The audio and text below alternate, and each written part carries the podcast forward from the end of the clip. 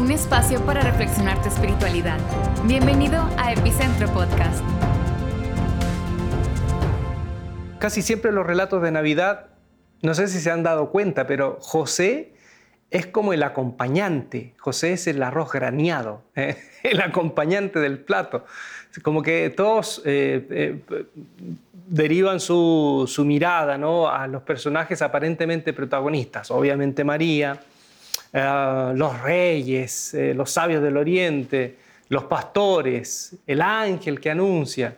Y José, ahí está José. es como que eh, es importante en el pesebre, ¿no? En el pesebre ahí con María, pero en la vida de Jesús eh, solamente obvia, es obvio, ¿no? En los relatos ya de adulto, cuando comienza la vida pública de Jesús, se le menciona tangencialmente, casi de manera periférica, que es el hijo del carpintero. Porque posiblemente, y es muy seguro que José murió en algún momento de la adolescencia, de la juventud o de la infancia de Jesús. Entonces, ¿qué onda con José? ¿Qué onda con José?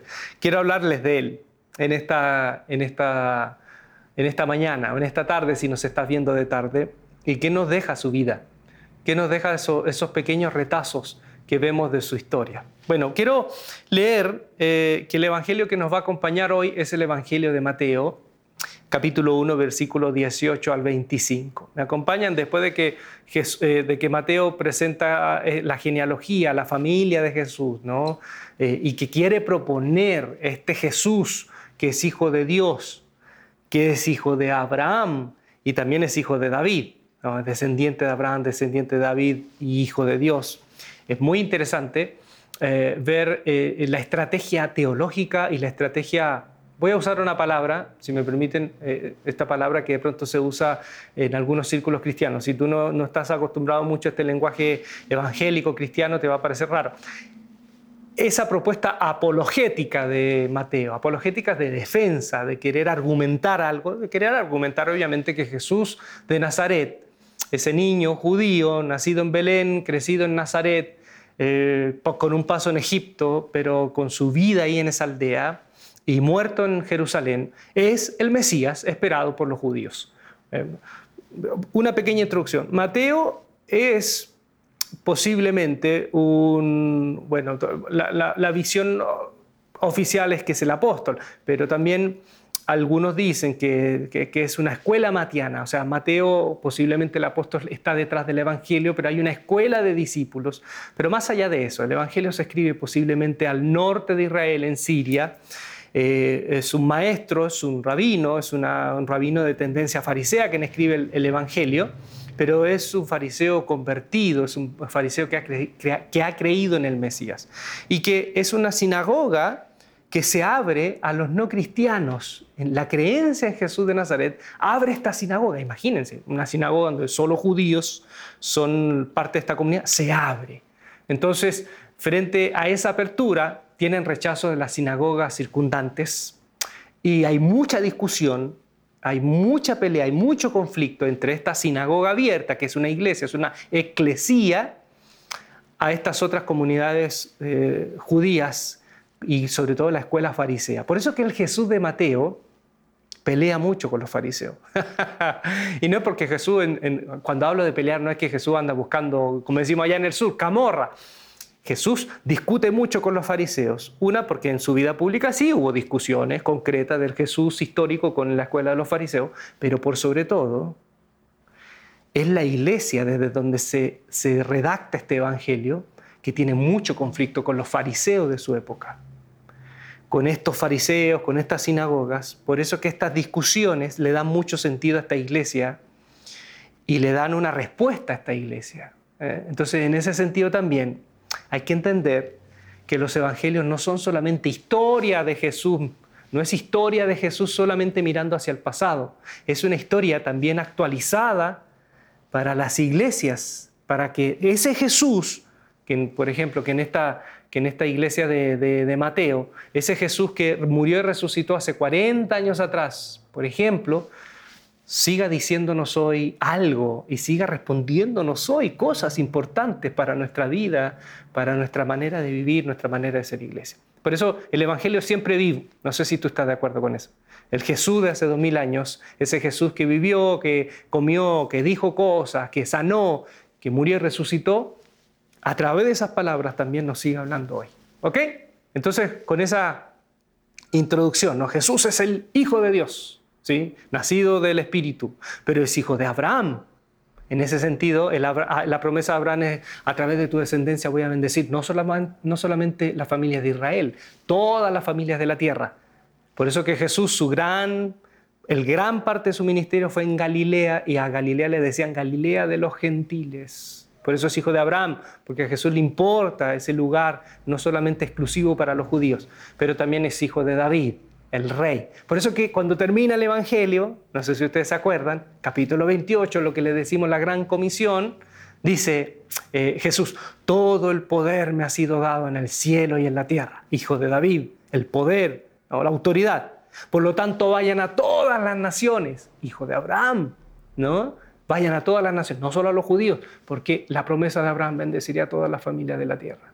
Y yo estaré con ustedes todos los días hasta el final de los tiempos. Esa presencia profunda es hijo de Dios a través de su Espíritu. Interesante, ¿no? Muy bonito, muy bonito cuando uno se mete en las aguas profundas de, de las Escrituras. Ok, capítulo 1 de Mateo. Versículo 18 al 25 dice, el nacimiento de Jesucristo fue así, estando desposada María, su madre, con José, es decir, estaban comprometidos, ya comprometidos para el matrimonio, faltaba la ceremonia aún, antes que se juntasen, antes que se fueran a vivir juntos ya como matrimonio, se halló que había concebido María del Espíritu Santo. José su marido, como era justo, ahí después vamos a ver qué significa esa palabra justo, no quería infamarla, pero quiso dejarla secretamente. O sea, José sí decidió, esto se acaba, hasta aquí llegó, pero no voy a hacerlo públicamente. ¿Por qué? Después lo veremos. Y pensando él en esto, y yo pienso en los zapatos de José, pobre José, imagínense José de pronto María le viene y le da el test de embarazo con dos líneas, dos rayitas. Y José dice, ¿y esto qué? No, es que estoy embarazada. ¿Y por qué pasó? ¿Qué fue? El Espíritu Santo. Para cualquier hombre judío eso era muy difícil de, concebir. Además, nunca en la historia había pasado eso, no en la historia de Israel. Pero dice, pensando en esto, me imagino el pobre José viviendo este dolor, viviendo esta situación de, que te desarma la vida, esta, esta, noticia te desarma la vida, te desarma tu historia, te desarma tus proyectos. He aquí, un ángel del Señor le apareció en sueños y le dijo, José, hijo de David, no temas recibir a María tu mujer, porque lo que en ella es engendrado del Espíritu Santo es. Es decir, tu novia no se metió con nadie. Y dará a luz un hijo y llamarás, y llamarás su nombre Jesús. Hay unas versiones que dicen, y llamará ella su nombre, o la profecía dice, y ella le pondrá por, eh, eh, nombre eh, Emanuel. No, acá dice, llamarás Jesús, porque él salvará a su pueblo de sus pecados. Todo esto aconteció para que se cumpliese lo dicho por el Señor por medio del profeta, cuando dijo, y aquí viene la profecía de Isaías, He aquí una virgen concebirá y dará a luz un hijo. En la profecía de Isaías dice, y ella le llamará por nombre Manuel. Pero en el original de Mateo, en el griego, dice, y llamarán, es decir, no la mamá, llamarán su nombre Emanuel. Esto también es muy interesante, el giro que le hace Mateo, y después lo vamos a explicar. Que traducido es Dios con nosotros. Y despertando José del sueño, hizo como el ángel del Señor le había mandado. ¿Y qué hizo? Recibió a María como su mujer, pero no la conoció, no la conoció, no tuvo intimidad sexual, hasta que dio a luz a su hijo primogénito, es decir, hubo más hijos, es el primero, y le puso por nombre Jesús. Qué bonito, ¿no? Eh, qué bonito esa, esa, esa parte de la historia. Yo quiero concentrarme en José. Primero, es muy, muy curioso y, este paralelo que hay entre el José del Antiguo Testamento y el José del Nuevo Testamento. El José del Antiguo Testamento Dios le hablaba a través de sueños. y cómo se mueve este otro José, eh, el padre de Jesús, el padrastro, padre político, cómo se mueve a través de sueños. Entonces me, gusta esa, relación de estos dos hombres sensibles, sensibles a, la voz de Dios y sensibles a que Dios les moviera su historia y les desarmara su historia, sus proyectos. Entonces, cuando celebramos Navidad, no solamente celebramos la valentía de una mujer, de una muchacha, porque María posiblemente tenía entre 13 a 15 años, no tenía más. Celebramos la valentía de un hombre que posiblemente también era un muchacho. Por ahí algunas tradiciones posteriores del segundo, tercer siglo dicen que José era un hombre mucho mayor. También era común, ¿no? Eh, que era mucho mayor y que ya tenía hijos, como para salvar un poco esa cosa de ese matrimonio eh, inmaculado, ese matrimonio que, no había intimidad, porque eh, ya con el siglo IV la iglesia empezó a, a ver mucho, a relacionar mucho la sexualidad con el pecado. Pero no, esas son, pero no, esas son tradiciones eh, que no tienen que ver. Posiblemente aquí hay un muchacho joven también. Los jóvenes, los jóvenes judíos no se casaban, los hombres judíos no se casaban más allá de los 20 años. Un joven valiente que dice el texto que es justo, es justo. ¿Pero en qué sentido es justo? Es justo de acuerdo a la ley de Moisés. Deuteronomio capítulo 22 dice que un hombre que recibe a una mujer como esposa y esta ya está embarazada porque se metió con otro, la justicia que demanda al apego a la ley es que ese hombre debe repudiarla. Y al repudiarla debe avisarle a los ancianos del pueblo y los ancianos del pueblo junto con el padre de la novia llevan a esa muchacha a las afueras y la apedrean hasta morir. Esa es la justicia del texto, el, el apego a la justicia, a lo que es correcto. Entonces dice el texto que era justo porque la repudia, pero también implícitamente no es solo justo de acuerdo al apego a la ley, es clemente no la repudia públicamente. O sea, todos sabemos, ¿no? no. José, yo creo que hay cariño y hay clemencia y misericordia. Entendemos que este muchacho hasta ese momento, hasta ese momento, este muchacho no sabe lo que, lo que hay de fondo.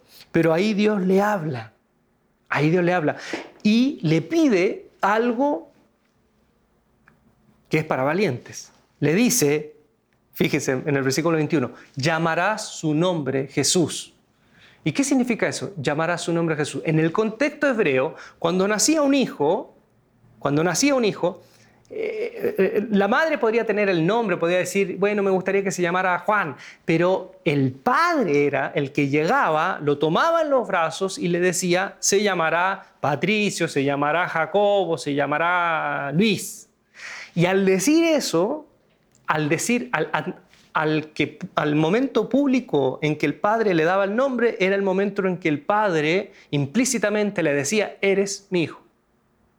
Cuando el ángel le dijo a José, llamarás por nombre Jesús, le está diciendo, debes reconocerlo como tu hijo, porque es el padre, y solo el padre en la familia judía, el que le ponía el nombre, y al ponerle el nombre le estaba diciendo, tú eres mi hijo. Entonces, imagínense, o sea, el, desafío el desafío que le estaba proponiendo el ángel no era solamente, eh, bueno, vas a hacer todo lo posible para que él crezca sano. No, le está diciendo, le vas a poner Jesús. Es decir, tú vas a ser el papá. Y tú le vas a enseñar a ser un buen hombre. Porque después dice, para que se cumpla la profecía, ¿no? Y dice, y una muchacha tendrá a un varón. Y, en el Antiguo Testamento, en, Isaías, yo ya les conté, dice, y, la, y ella le pondrá por nombre Emmanuel. Pero en el Evangelio Mateo, en el original, en el griego original, dice, tú le pondrás por nombre Jesús, es decir, tú vas a ser el papá, para que se cumpla la profecía, como dice eh, Isaías, que nacerá un niño, y dice, y le llamarán Emanuel. Sé que suena como casi un detalle que para muchos se les pasa por alto y, no, pasa por alto, pero nada en el Evangelio es porque sí llamarán. ¿Quién va a llamarle Emanuel? Emanuel significa Dios con nosotros. O sea, que ese niño iba a ser la encarnación misma de la compañía amorosa de Dios en medio de los hombres. Entonces, ¿qué está diciendo el ángel? Le está diciendo esto. Tú, José, vas a ser su papá y lo vas a criar y te vas a hacer cargo de él. De tal manera que cuando sea grande, la gente vea en este niño que Dios está acá, en él y con nosotros. O sea,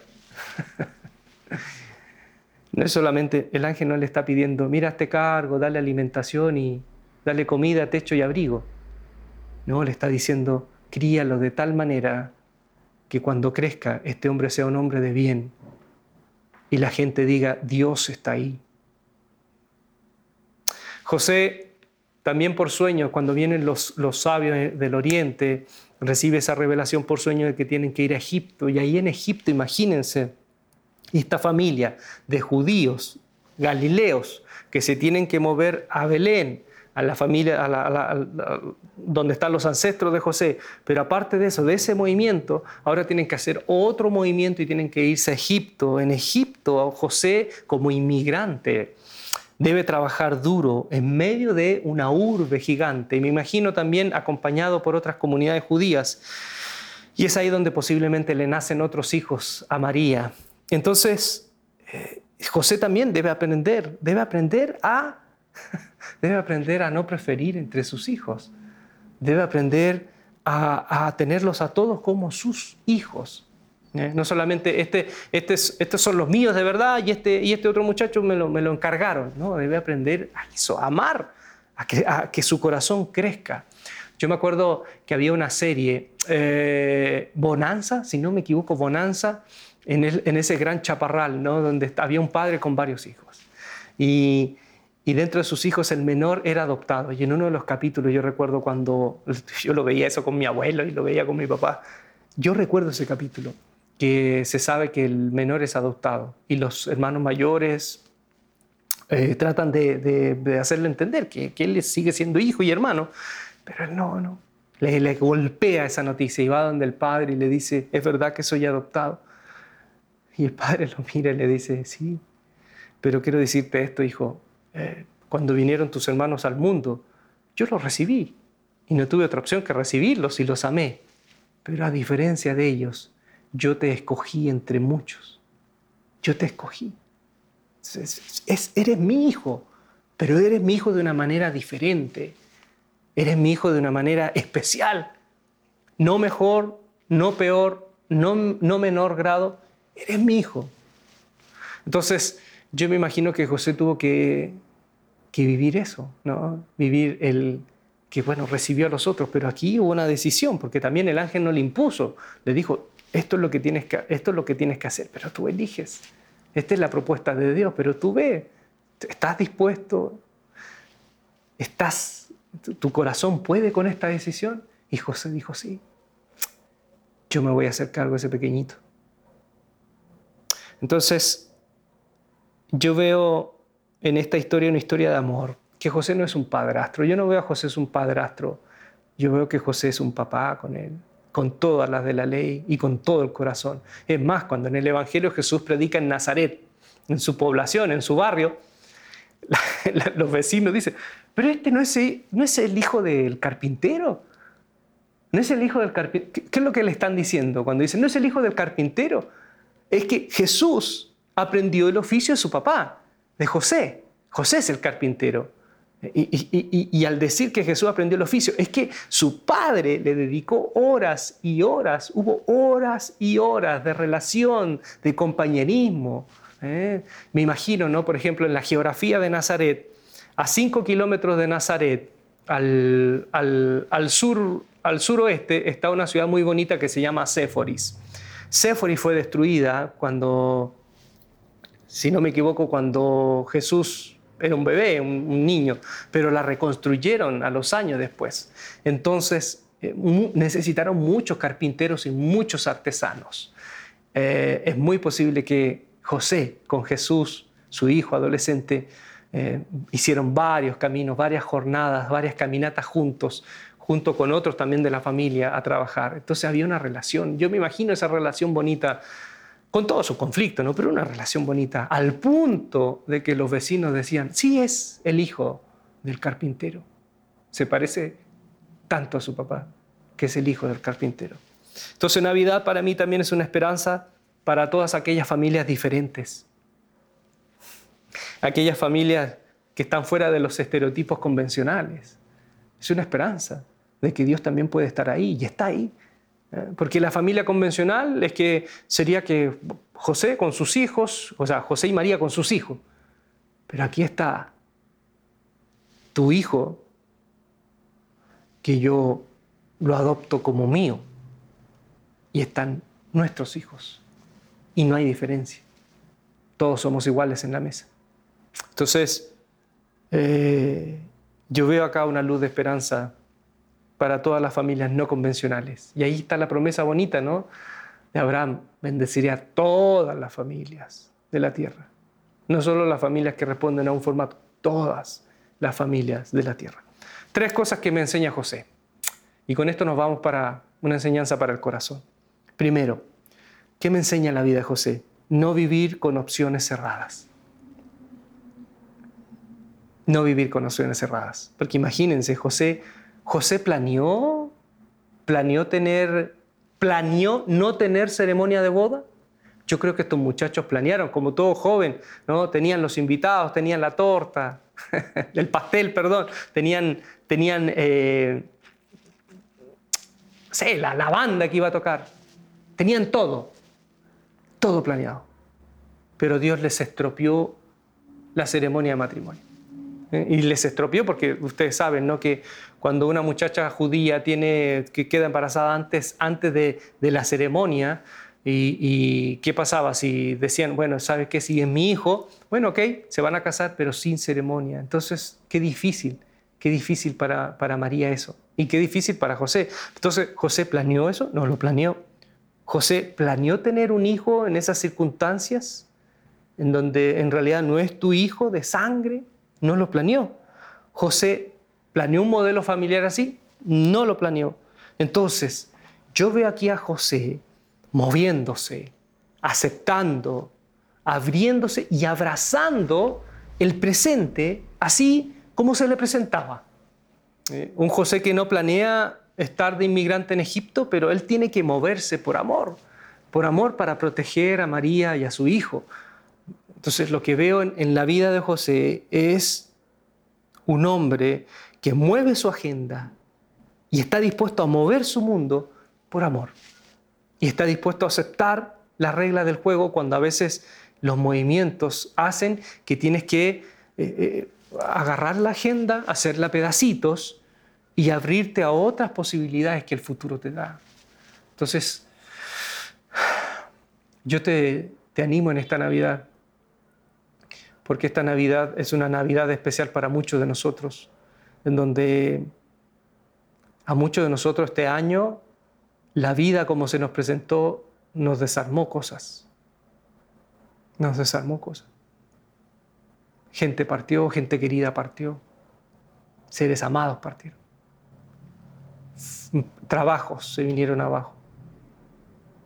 Realidades económicas, familiares, difíciles, conflictos matrimoniales agudos, violencia, salieron los demonios que habían en nuestro corazón, ¿no? En algunas relaciones se fisuraron por completo.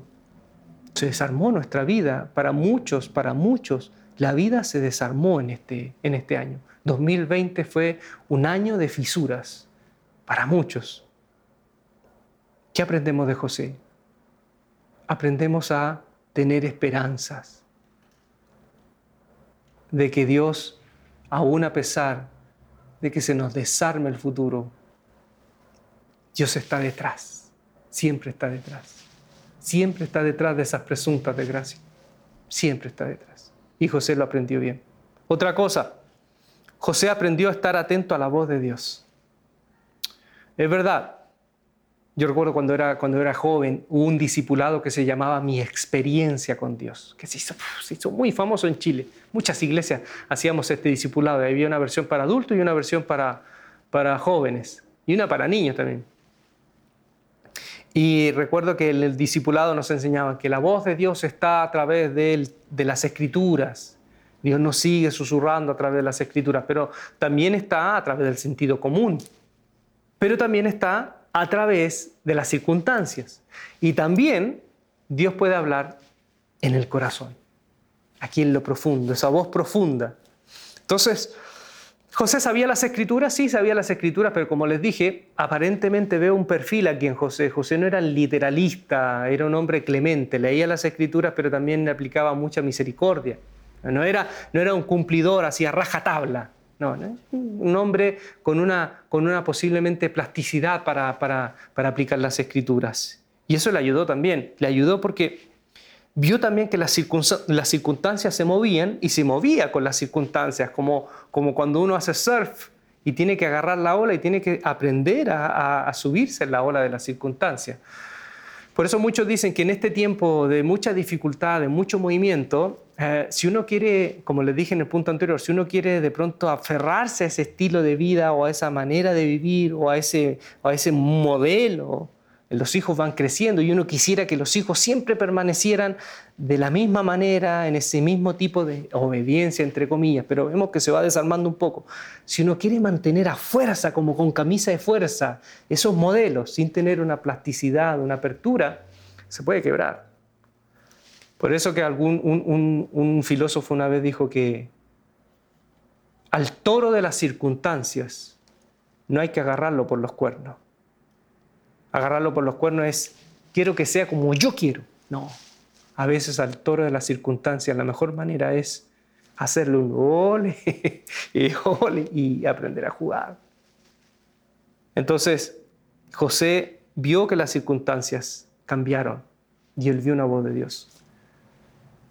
Una vez mi papá me contó una historia de cómo una circunstancia fue tan determinante en él y parecía una, una cosa tan insignificante. Mi papá era marino en, su juventud, fue marino, eh, no, fue pescador, perdón, fue pescador. Pescador, pero pescador de, barcos relativamente grandes, no de, goleta ni de, de barcas, barcos pesqueros. Y era tripulante en un barco pesquero y llegaron, a, llegaron al puerto y tenían que presentarse en dos días para zarpar de nuevo, era invierno. Y un muy amigo de él, compadre de él, estaba de cumpleaños y no se veían hace meses. Y mi padre le dijo al capitán, yo, yo voy a ir al cumpleaños de, de, mi amigo. Y de hecho era compadre en el sentido de que era padrino de, de uno de, mis hermanos, de mis hermanos mayores. Y, ¿Y qué pasó? Eh, el, el, capitán le dijo, no, porque no puedes, porque aquí tienes que permanecer por acá cerca. Él dijo, no, yo tengo que ir al cumpleaños. Es mi amigo. Oh, que no se Y fue, porfiado mi viejo. Y fue al cumpleaños y fue con otro amigo que también se conocía, que era el cocinero de la barcaza, del, perdón, de, la, de este barco pesquero, con el cocinero. Y, y estuvieron ahí en el cumpleaños esa noche, antes, previa al zarpar. Y curiosamente, eh, mi padre pudo haber vuelto esa madrugada al, barco pesquero, pero no volvió esa madrugada y dijo, ¿sabes qué? Me, voy a quedar porque posiblemente no nos vamos a ver en muchos meses más y me voy a quedar con usted, compadre, y vamos a ver en la mañana, me voy muy temprano. Bueno, y el cocinero, el amigo, le hicieron una broma, se quedó dormido y le pusieron un rímel y un pegamento en los ojos, entonces la, broma era que cuando él despertara no, podía, no pudiera abrir los ojos. Y llegó la mañana en que tenían que zarpar. Y de pronto escuchan los gritos de este, de este señor, de este muchacho en ese momento, en, en el cuarto, ¿no? Empieza a gritar, me quedé ciego, me quedé ciego, mis ojos. Y ahí se quedaron, ¿qué será? Media hora, 40 minutos, entre la risa, que le despegaron el pegamento y todo se atrasaron. Llegaron al, en el puerto, llegaron ya para, ir al, barco y estaba el capitán ya casi, casi zarpando, ¿no? Y les dijo, ustedes fueron unos, irresponsables, yo te dije a ti, tú debiste haber llegado en la noche, te fuiste con tu amigo. Y dije, pero es que es mi compadre, yo ya estaba de cumpleaños, después de acá en meses no lo voy a ver. No, es que no van a ir a este viaje no van a ir. Y, no, le cerró la puerta y zarpó. Y obviamente el cocinero se enojó tanto con mi papá, le dijo, perdí el trabajo por tu culpa. Y, mi papá, sin querer, ¿no? le dijo, bueno, ah, algo bueno, algo bueno saldrá de esto. Y se enojó el otro. ¿No? Le dijo, no te voy a hablar más, así casi, pero no lo voy a reproducir las palabras que le dijo, ¿no? porque mi padre me contó una historia con, con el lenguaje real, las palabras que se dijeron, el capitán y todo. Y la noticia fue que los agarró un temporal, una tormenta, y el barco se hundió. Se hundió el barco. El barco pesquero se hundió. Mi papá tuvo un presentimiento, dijo, quiero ir a ver a mi amigo no quiero fallarle.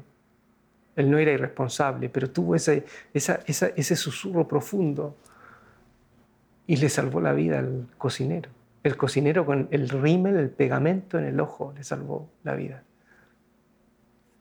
Cuento esta historia porque mi padre siempre dice, ¿no? Que él, él, él dice, algo, algo me dijo que tenía que estar allá y no tenía que volver a esa hora. Algo me dijo porque pudo haber vuelto.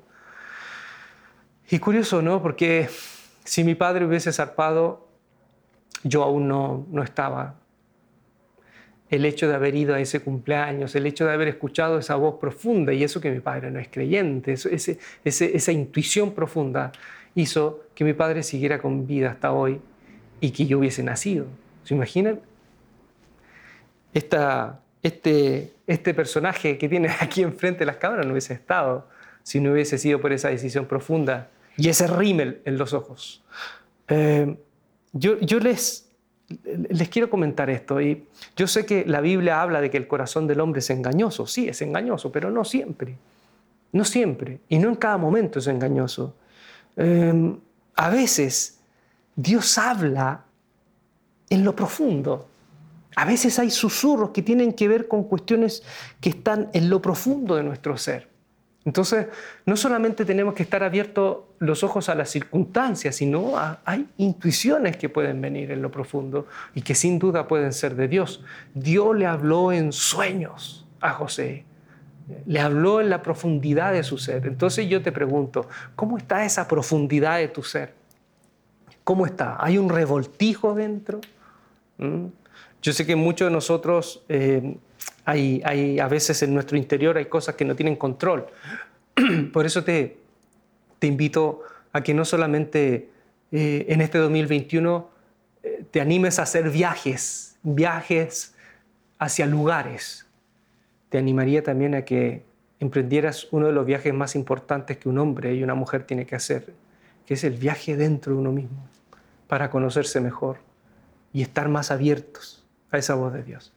A mí me gusta el portugués porque el portugués diferencia el sueño. La palabra sueño, eh, el, sueño de dormir es, es sonno.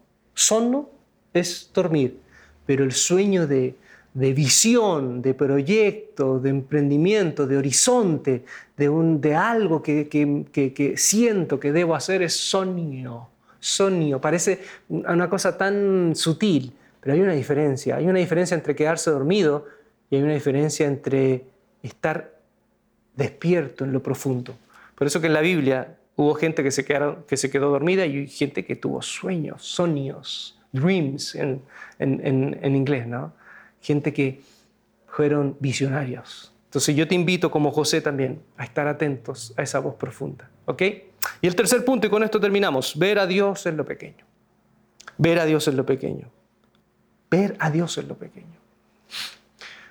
Hay una historia de una, de una chica misionera, un grupo de muchachas misioneras que fueron a un orfanato que quedaba eh, en un lugar eh, escondido en el bosque, ¿no? Y, y, esta chica misionera quería servir con su trabajo, con, con, el tema de Dios, quería servir a los niños. Y fueron, y, lo que la, la encargada esta misionera ya de edad, la encargada le dijo a esta chica y otras dos, le dijo, ustedes se van a encargar esta semana de limpiar letrinas. Y ella le dijo, oiga, pero yo quería ver, yo quiero servir, quiero servirle a Dios con los niños, quiero estar con ellos, traje tantas cosas para compartir.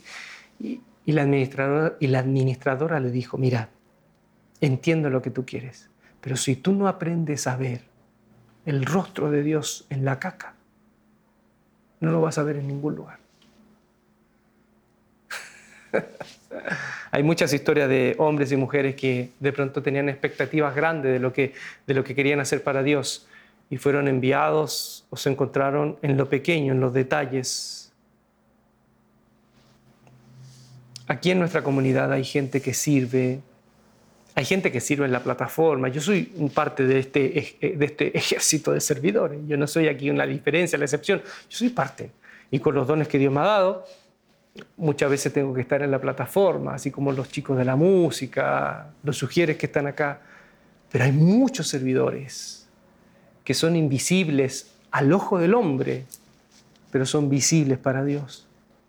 Tan, tan, tan importantes, tan importantes como aquellos que están ahí delante. Son aquellos servidores invisibles. Invisibles digo en el sentido metafórico, ¿no? En el sentido metafórico. Hay muchas personas acá que hacen que esto funcione y que sus rostros no están en la plataforma. ¿eh? Pero ellos ven a Dios y Dios los ve ahí, en ese trabajo. Eh, miren, miren a José. José al lado de Herodes, al lado del emperador romano, al lado de los sabios de Oriente. ¿Quién era José? ¿Quién era José? José era un invisible. José era un judío pobre, un carpintero artesano, que en medio de estos otros, de Herodes, ese monstruo, de al lado del emperador Augusto César, al lado de los sabios de Oriente, ¿quién era José? Era un hombre pequeño, humilde. Pero el peso que estaba, la historia de la humanidad estaba sobre los lomos de ese carpintero humilde de Nazaret. La historia de la humanidad La historia salvífica de la humanidad no estaba en los lomos de Augusto César, no estaba sobre los lomos del, del rey idumeo Herodes el Grande, estaba en esa familia humilde. También veo José, un pequeño hombre galileo en Egipto, imagínense, la urbe más grande del mundo antiguo, Egipto, también esa familia pequeñita, pasando, viviendo en los suburbios, pasando desapercibidos en las sombras de aquellas grandes pirámides que eran el testimonio de aquellos grandes hombres que se creían dioses. Entonces, una familia pequeña en circunstancias grandes. Por eso,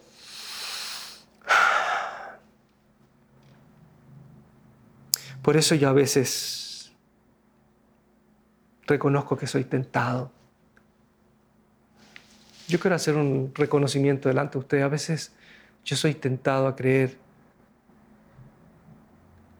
que Dios está en aquello grande, fascinante, impresionante. No digo que no está ahí. A veces me ha tocado compartir en, en auditorio de miles de personas. Miles de personas tú no, ves así esa profundidad de gente, ese mar de gente me ha tocado compartir. Y sin duda pararse en un lugar así y poder ser instrumento de Dios eh, no te deja indiferente. ¿no?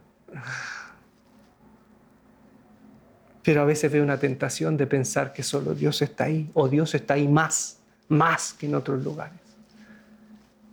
Y eso es una gran tentación que yo creo que muchos de nosotros tenemos. Cuando a veces me, he juntado con un grupo de pastores que no nos conocemos, ¿no? una de las primeras preguntas es, oye, tú eres pastor, ¿y cuánta gente tienes en la iglesia? ¿Cuánta gente? Esta, esta cosa febril de la multitud, esta cosa febril de lo grande, primero, obviamente no nace con Jesús. Nace con una iglesia después del siglo IV, cuando se abre la, luz verde para la religión cristiana como la religión oficial y empiezan a expropiar eh, templos paganos y apropiarse de esos templos paganos. En la Edad Media, con, toda esa magnificencia de los templos, de aquellos líderes cristianos que ya, ya, ya tenían poco de cristianos, muchos de ellos y, eran líderes que tenían hambre de poder, hambre de, que, de que sus influencias cristianas pudieran tocar con sus dedos también el poder político. esas grandes catedrales, esas grandes construcciones en el Renacimiento, estos pintores y escultores que sirvieron a muchos líderes religiosos y a muchas familias, entre comillas, cristianas, para dejarnos un legado maravilloso de arte. Pero esa magnificencia, esa magnificencia que también yo veo en las iglesias eh, evangélicas, eh, a principios del siglo XX, a mediados del siglo XX, cuando en, Estados Unidos, eh, con toda esta, esta cultura de, del, del, logro, esta cultura de las estadísticas, de lo exitoso, de lo cuantificable, eh, empezaron a haber grandes concentraciones evangelísticas y estas grandes concentraciones evangelísticas tenían que tener eh, datos concretos para verificar el, éxito. Entonces, desde ahí se hicieron se, se, extendió o se propuso esta imagen de los estadios llenos, de las multitudes, como el lugar donde Dios está más que en otro lugar. Pero eso es influencia de nuestros contextos seculares. Porque miren, primero Dios dice, Jesús dijo que Dios está en lo secreto. No digo que Dios no está ahí, pero ¿dónde Dios está más? Jesús dice, Dios está en lo secreto. ¿Se acuerdan ese texto cuando dice, eh, cuando dice que busca al, al, Padre que ve en lo secreto y el Padre que ve en lo secreto, que dice la versión Reina Valera 60, te recompensará en público te doy una noticia. mira, siéntate, porque lo que te voy a decir posiblemente va a desarmar mucho de lo que en tu iglesia se predica o en, lo que tú has creído, lo que se te ha dicho. Primero, Jesús cuando dice eso está criticando la ostentosidad de los religiosos que muestran su piedad públicamente. El, ayuno, la oración, eh, la limosna, hacen gala de su espiritualidad públicamente para que la gente vea y diga, hoy Dios está con esa persona. Entonces, ese deseo de en realidad ¿eh? usar a Dios para, para, para mostrar algo, Jesús está completamente en contra de eso y dice, no, Dios no está ahí.